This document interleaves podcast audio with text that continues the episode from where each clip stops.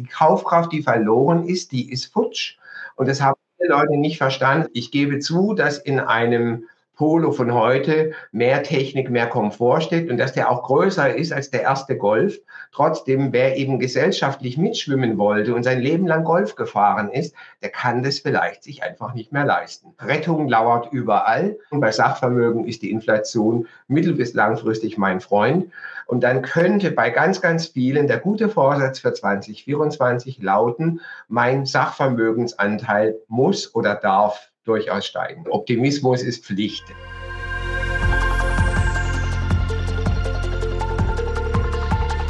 Hallo und herzlich willkommen. Ich bin Susanne von JustETF und du hörst hier gleich einen Ausschnitt aus unserem Live-Event, dem JustETF Kickoff 2024. Es ist ein Interview von meinem Kollegen Kia mit Professor Hartmut Walz zum Thema Inflation. Du kannst dir natürlich auch den kompletten Livestream anschauen und zwar auf unserem YouTube-Kanal. Jetzt aber viel Spaß mit dem Interview.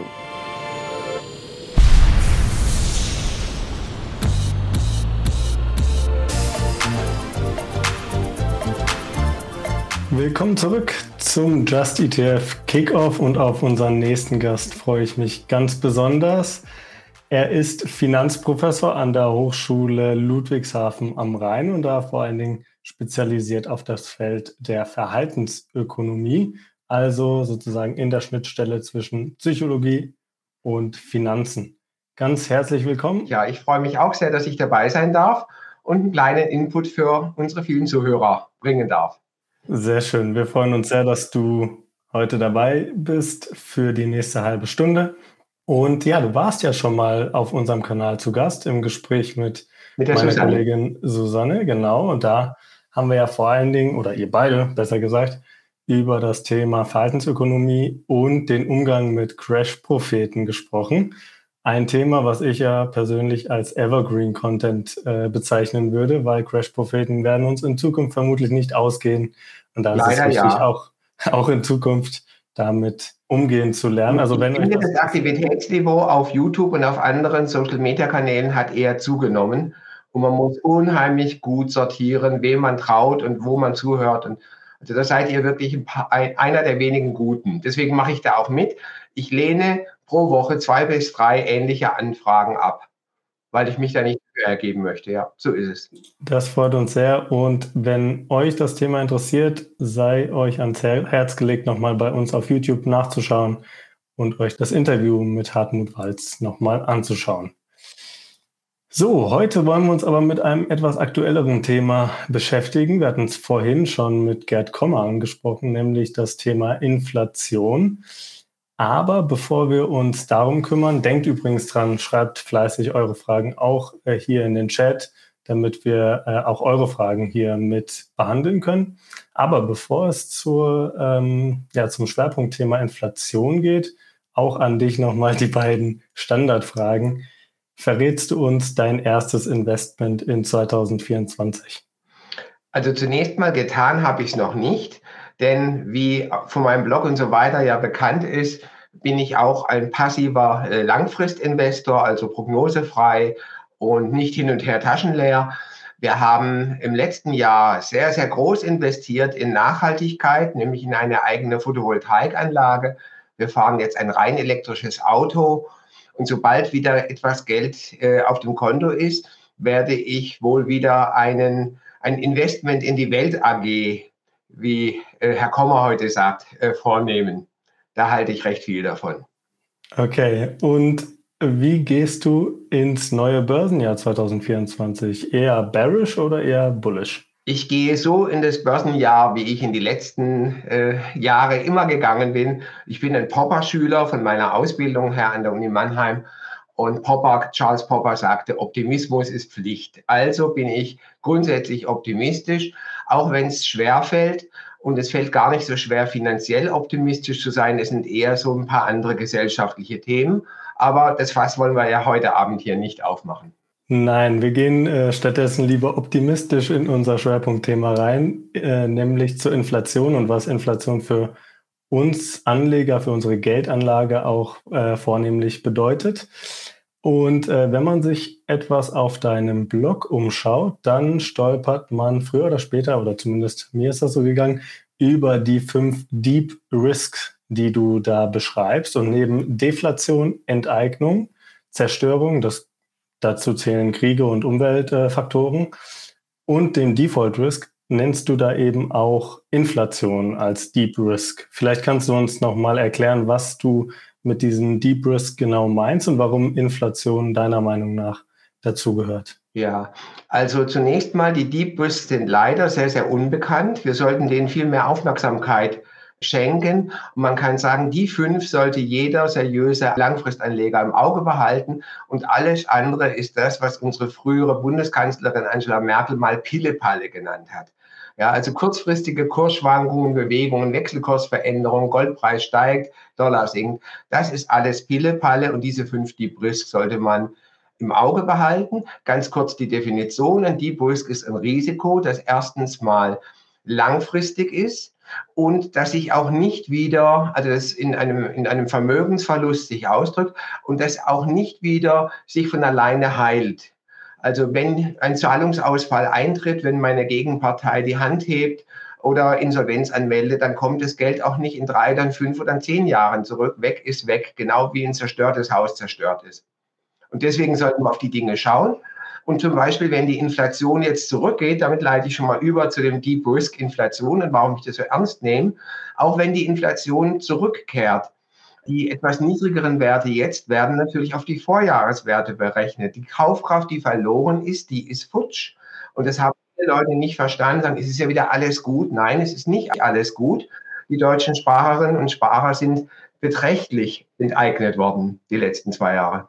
Das ist richtig. Wir haben im äh, Dezember jetzt äh, leichte steigende Inflationszahlen wieder gehabt. Aber gut, das kann natürlich auf Monatssicht immer mal ähm, so passieren.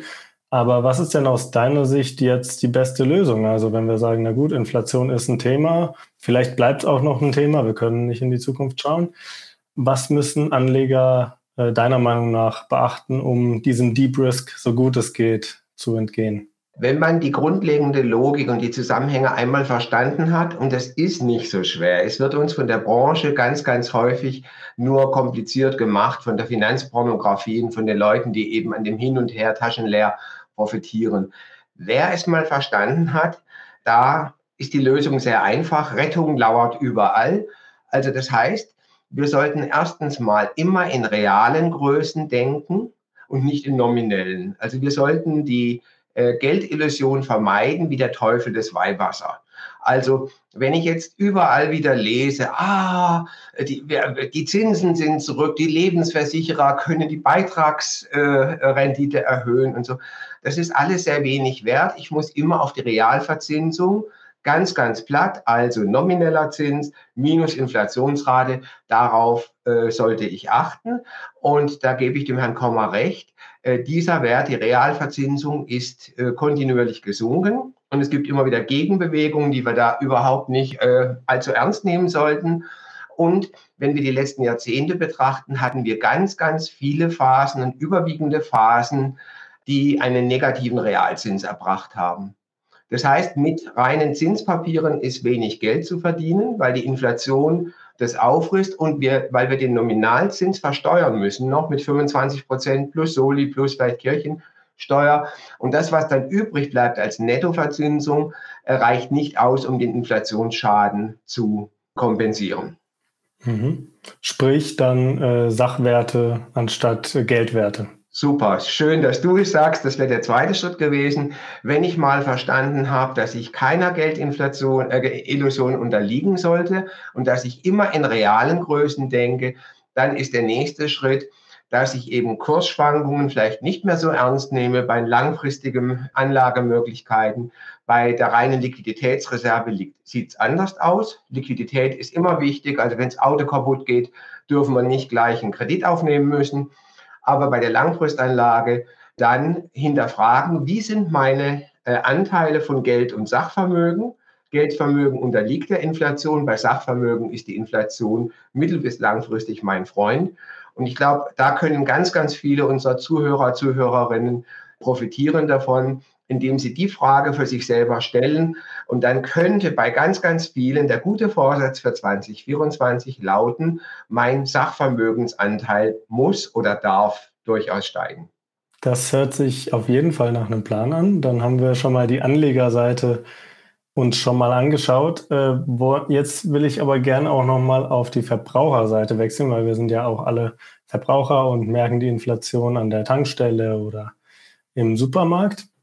Und äh, das Statistische Bundesamt, das äh, bemisst ja die Inflationsrate seit einigen Jahren äh, nach der hedonischen Methode. Mir persönlich hat das erst überhaupt nichts gesagt, aber ich habe es letztens aufgegriffen.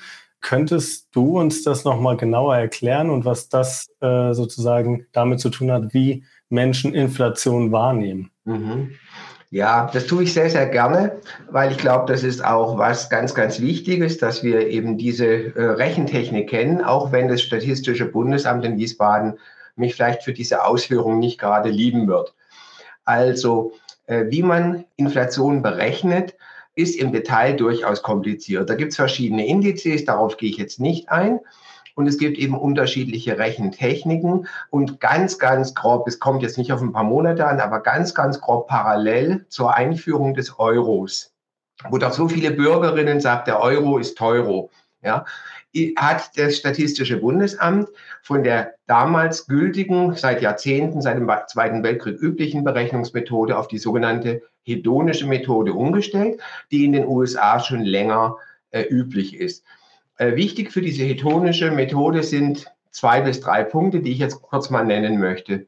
Zum einen haben wir einen Warenkorb und wenn bestimmte Güter im Preis stärker steigen als andere, dann weichen die Verbraucherinnen und Verbraucher aus, versuchen das teure Produkt zu vermeiden und das preiswertere dann zu wählen. Also ich mache mal ein Beispiel, wenn Rindfleisch erheblich stärker im Preis steigt als Hähnchenfleisch oder letztere sogar im Preis sinken würde, dann gibt es halt eben auf dem Speisezettel seltener Rindfleisch und äh, häufiger Hähnchen.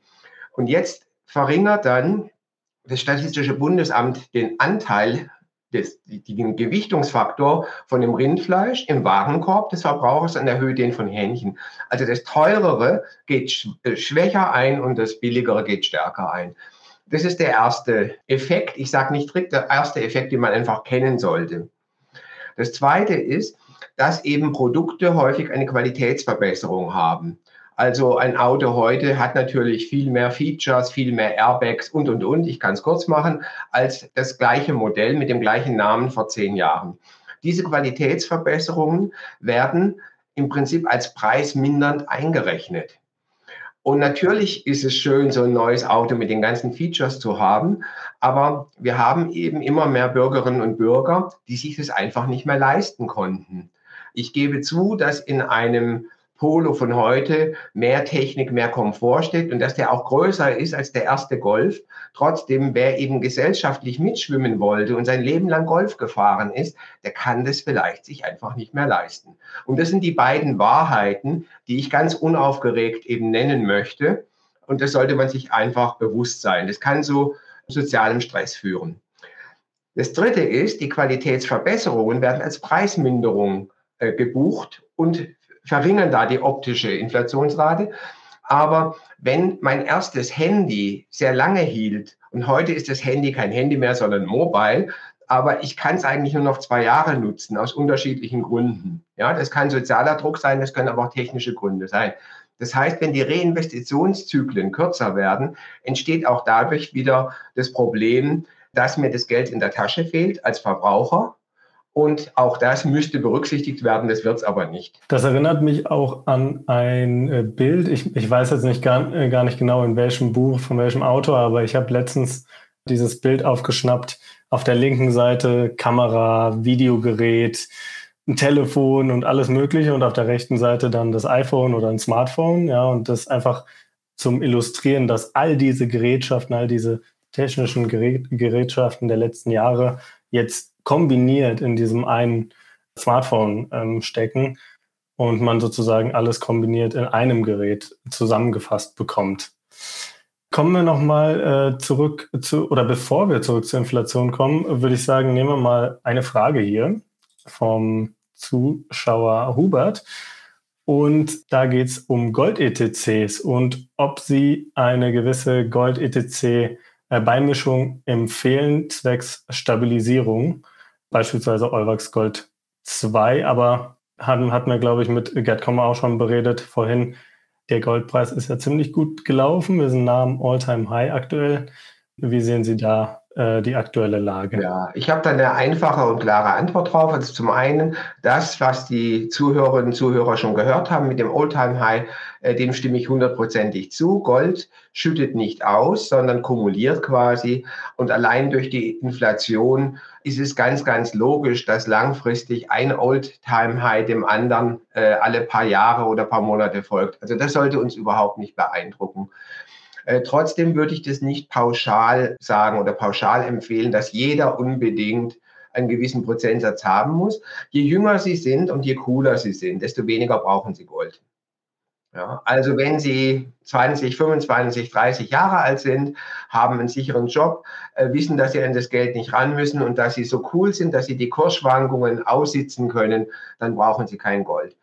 Gold ist auch volatil, aber idealerweise korreliert es. Also es schwankt eben nicht äh, genauso wie die Aktien, sondern es hat sehr häufig, nicht immer, aber es hat sehr häufig eben sogar eine gegenläufige Korrelation oder zumindest eine geringe Korrelation, sodass wir einfach statistisch nachweisen können, dass wenn Sie den gesamten Kuchen anschauen, das gesamte Portfolio, dass Sie dann mit einem Goldanteil von 5, 10 Prozent eine kleinere Gesamtschwankung haben. Und das genießen viele Leute. Es ist gut für das Nervenkostüm. Und das ist ja auch nicht ganz zu vernachlässigen bei der Geldanlage, wie wir wissen. Die nächste Frage, die passt sehr gut dazu. Ähm, da reden wir nämlich vom sogenannten digitalen Gold, wird zumindest von vielen so genannt. Finanzielle Freiheit. Erstmal herzlichen Glückwunsch für 55 Prozent Portfolio-Performance im letzten Jahr. Das habe ich nicht geschafft. Da hatte ich zu wenig Krypto vielleicht im Portfolio. Aber ja, was äh, denkst du über Bitcoin und ist das ähnlich wie Gold zu sehen oder, oder eher nicht? Also auf alle Fälle ist Bitcoin eher wie Gold zu sehen, als dass man es als Währung, es wird ja ganz häufig als digitale Währung betrachtet. Es ist keine Währung, es ist kein Zahlungsmittel. Es erfüllt also die üblichen von den Makroökonomen und den Geldpolitikern äh, gesetzten Definitionskriterien für Währungen absolut nicht. Insofern ähm, sind digitale, ähm, also Kryptowährungen, sage ich jetzt mal, äh, sind auf alle Fälle eher wie Gold zu sehen. Jedoch habe ich genau das gleiche Argument, weder Herr Kommer schreibt von mir ab, noch ich von ihm. Äh, ich habe genau das gleiche Argument auch in meinen Büchern schon publiziert vor Jahren. Für mich sind die Kryptowährungen so ein bisschen wie die spielenden Kinder, wo die Erwachsenen sagen, die Erwachsenen sind die Zentralbanken, die sagen, ah, lass die mal da hinten lärmen am Kindertisch und da können die halt mit rohen Eiern werfen und sich besaffeln und mit Tomatensauce vollschmelzen, ist völlig egal.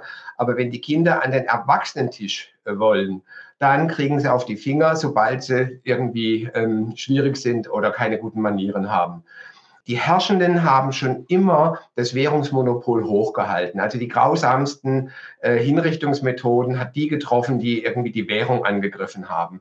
Und ich kann mir nicht vorstellen, dass die großen Zentralbanken äh, wirklich anarchische Währungen äh, zulassen werden. Und wir sehen ja schon, dass wir ähm, in den meisten großen Währungen äh, digitales äh, Zentralbankgeld entweder in der Probephase haben oder in der Vorbereitung.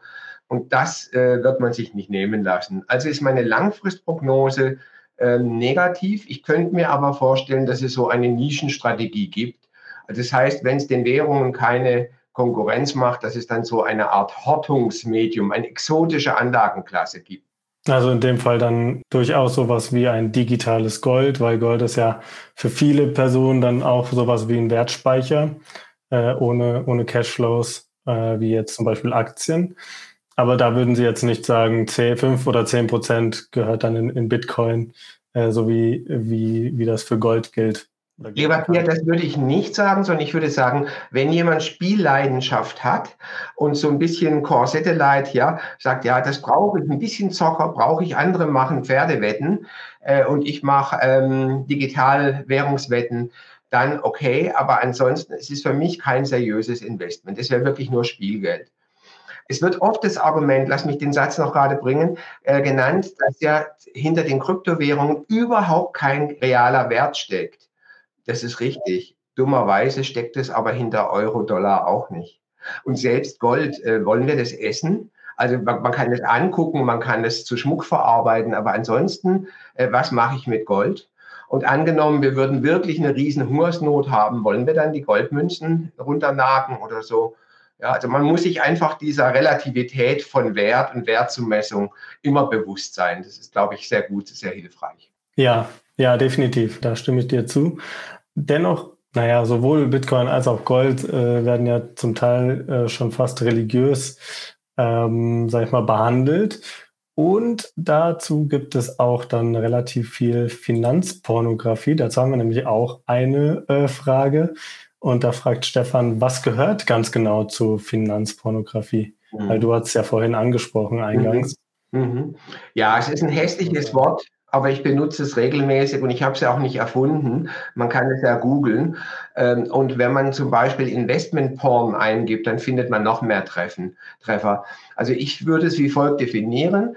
Es ist eine Information, mit der starke Emotionen hervorgerufen werden sollen. Da grinst der Verhaltensökonom. Äh, nämlich die, die beiden wichtigsten ähm, Emotionen sind Angst und Gier. Also entweder macht man mich gierig, hier 1000 Prozent Chance und diese Investments mit diesen Aktien äh, wirst du in 24 dein Geld verdoppeln oder aber alles weg, alles verkaufen, äh, alles glattstellen und so weiter. Die Welt geht unter.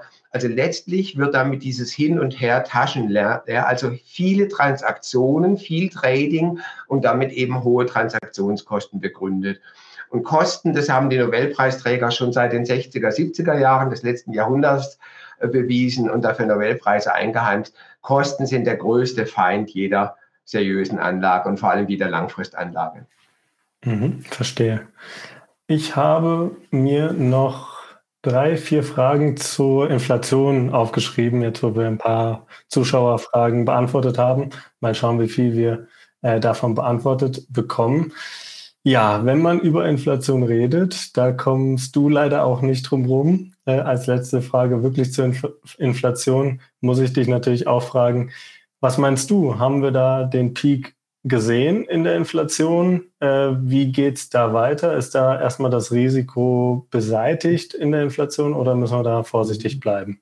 Also vorab, ähm, ganz ehrlich, ich weiß es nicht. Ich kann ja auch nicht in die Zukunft schauen, aber ich nehme Inflation immer ernst. Schon seit Jahrzehnten glaube ich, das verstanden zu haben. Und äh, die Tendenz ist, dass wenn wir die ganzen Zuhörerinnen und Zuhörer nehmen, dass wahrscheinlich der größte Teil die Inflation unterschätzt und der kleinere sie überschätzt. Also der Fehler ist ja immer ein Fehler erster Art, Fehler zweiter Art. Also der Fehler der Unterschätzung ist wahrscheinlicher als der Überschätzung. Es gibt jede Menge Argumente, warum wir die Inflation so schnell nicht loswerden, wie Politiker, wie Zentralbanker, wie aber auch die Analysten von Geschäftsbanken uns das gerne glauben machen wollen. Wenn ich Politiker bin, würde ich auch Optimismus im Hinblick auf sinkende Inflationsraten verbreiten. Schlagwort Self-Fulfilling Prophecy. Ja, wenn wir alle Sorge haben vor Inflation, dann preisen wir die ein, äh, dann ziehen wir Konsum vor und dann haben wir diese sich selbst erfüllende Prophezeiung.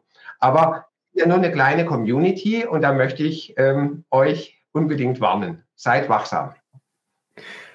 Wenn wir jetzt äh, Inflation als Gefahr ernst nehmen, wie du ja gesagt hast, dann haben wir ja gesagt, eine Lösung sind natürlich Sachwerte, äh, Aktieninvestments zum Beispiel. Aber auf der anderen Seite gibt es ja auch sowas, äh, das nennt sich inflationsindexierte Anleihen. Und da steckt ja sogar der Name drin. Also eigentlich ist das doch wie gemacht für solche Zeiten wie aktuell oder äh, was meinst du? Vielleicht kannst du kurz noch mal erst erklären, was inflationsindexierte Anleihen sind.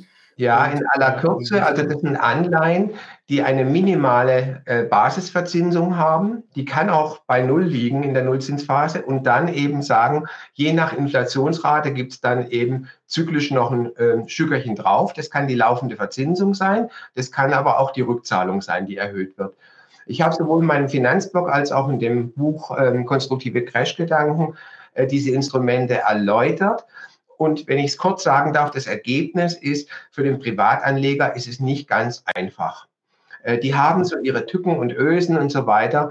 und dass äh, Christian Lindner jetzt vor, ja, ich glaube, sechs oder acht Wochen ganz überraschend das Aus der deutschen Linker, der deutschen inflationsgebundenen Anleihen verkündet hat, fand ich bemerkenswert. Ja, also immer dann, wenn der Regen kommt, dann werden die Regenschirme eingesammelt, damit nur nichts drankommt. Nachdem der Bund jahrelang hervorragend an den niedrigen Zinsen, mehr oder weniger Nullzinsen der Linker verdient hat, aber mein Kummer aus Sicht der Verbraucherinnen und Verbraucher hält sich in engen Grenzen. Ich hätte es ohnehin nicht empfohlen. Ja, ja, das hätte ich jetzt als nächstes gefragt, was es jetzt uns sagen soll, wenn der Bund keine inflationsindexierten Anleihen mehr äh, ausgibt seit, seit kurzem. Also schnelle Antwort für jemand, der die unbedingt haben will. Es gibt ja einen Sekundärmarkt, der ist immer noch milliardenschwer. Äh, man kann die also noch kaufen und ich glaube, die nächsten 24 Jahre sind also noch sicher. Und bis dahin haben wir, glaube ich, einen neuen, also ich mache ja keine Prognose, aber ich glaube, wir haben bis dahin einen neuen Finanzminister. So rein vom Alter. Also ich bin mal gespannt, äh, ob der Bund die inflationsgebundenen Anleihen nicht wieder einführt bei der nächsten, übernächsten Regierung. Ja, die Zukunft wird es dann, wird es dann zeigen. Und wenn wir gerade schon bei Anleihen sind, dann lass uns doch da auch einen kleinen Exkurs äh, hinmachen. Denn du hast jetzt eben gesagt, du machst ja keine Prognosen und so weiter und so fort. Aber ich habe es genau gesehen, eine Prognose, die du vor einigen Jahren gestellt hast, die ist absolut eingetroffen. Nämlich da hast du 2019 von vor der äh, Zins vom Zinsänderungsrisiko und der Anleihebubble sozusagen gewarnt, ja, und gesagt, ja, eigentlich ist das ein zinsloses Risiko ein Anleihe-ETF. Das war 2019, als du das geschrieben hast. Und man muss sagen, äh, Respekt, das ist wirklich genau eingetreten. 2022 war ja wirklich ein Horrorjahr für Anleihen. Die Kurse sind extrem gefallen und Anleiheportfolios haben sich äh, sehr im Wert vermindert. Vor allen Dingen die natürlich, die langlaufende Anleihen im Portfolio hatten, haben das zu spüren bekommen. Aber heute sind wir ja ein bisschen weiter. Und äh, Zinsen sind gestiegen, Anleihekurse sind gefallen, neue Anleihen werden entsprechend höher verzinst.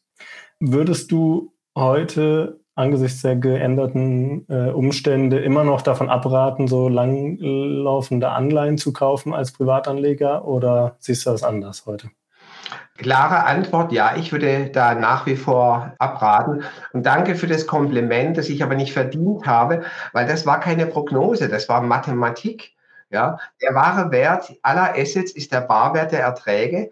Und in einer Welt äh, ohne Zinsen war es völlig klar. Das habe ich mit Excel einfach mal durchsimuliert. Das, das kann jeder Student erstes Semester äh, nachvollziehen. Und äh, wenn wir mal bei Null sind, irgendwie, es konnte ja nicht auf minus fünf gehen.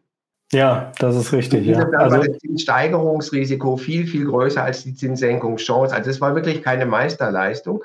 Aber ich würde auch heute äh, nicht in langlaufende Anleihen gehen. Okay, einfach das Zins, Zinsänderungsrisiko. Schlagwort Duration, Schlagwort relatives Zinsänderungsrisiko und äh, vielleicht noch ein ganz wichtiges Schlagwort, das fiel heute leider noch gar nicht, finanzielle Repression. Ja, der Staat, äh, äh der verdient ja her hervorragend an der Inflation und die Zentralbanken können die Zinssätze auch im langfristigen Bereich durchaus ja manipulieren, also senken, zum Beispiel durch die Anleihekäufe. Haben wir ja alles erlebt. Ja, man hat mir geraten, ich soll rostige Fahrräder nachts einschließen, sonst kommt die Zentralbank und kauft sie auf. Ja, also nur als Symbol. Und das kann jederzeit wiederkommen. Und wird alles, alles gekauft, ja. Ja, ja. das kann ja. jederzeit wiederkommen. Also hier österreichische 100-jährige Anleihe habe ich mich in meinem Finanzblog drüber lustig gemacht. Danach sind die Zinsen äh, gesunken und die sind irgendwie kräftig abgegangen. Und dann haben die Leute gelästert. Und ich sage aber bitte langfristig denken. Äh, bitte schaut euch mal die Kurse an der österreichischen Staatsanleihe. Haben vermutlich selbst Bitcoin-Anleger drüber äh, gelächelt, dass ihre Volatilität im Bitcoin-Portfolio niedriger war oder ihr Kursverlust im Gegensatz zu dieser 100-jährigen österreichischen äh, Anleihe. Ja, das heißt, Fazit hier können wir sagen, äh, wenn man äh, in Anleihen investiert als risikoarmer Portfolioanteil, dann in kurzlaufende Anleihen auf jeden Fall. Ganz klar, ganz klar. Mhm. Aber was ich mich ja dann äh, frage, also auch die Zuschauer jetzt vielleicht so in meinem Alter, so Mitte, Ende 20, noch ein langer Anlagehorizont bis zur Rente, 40 Jahre äh, ungefähr. Außer es wird noch super erhöht, das Renteneintrittsalter, das wissen wir nicht, aber sagen wir mal so 40 Jahre.